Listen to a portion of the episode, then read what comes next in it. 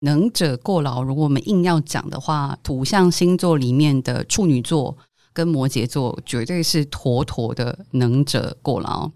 那摩羯座一般来讲呢，他又是能者，他又容易过劳。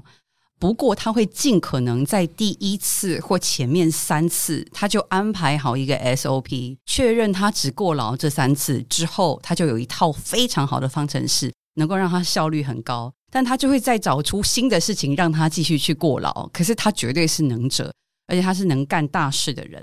那处女座这个工作狂这件事情，我想大家其实也都蛮有感的。处女座呢，某个程度上他也算是能者，但他通常不是一种。所有东西都会的人，但他一定会过劳，因为处女座就基本上闲不下来。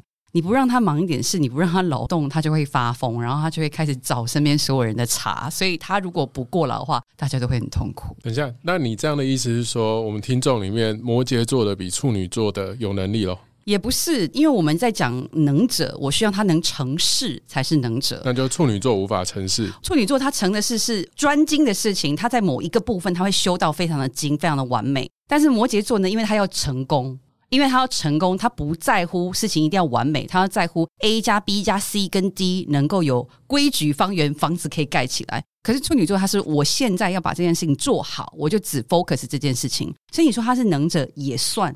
但他是不是呃所谓成功又爬得很高的这一种人，就要看情况。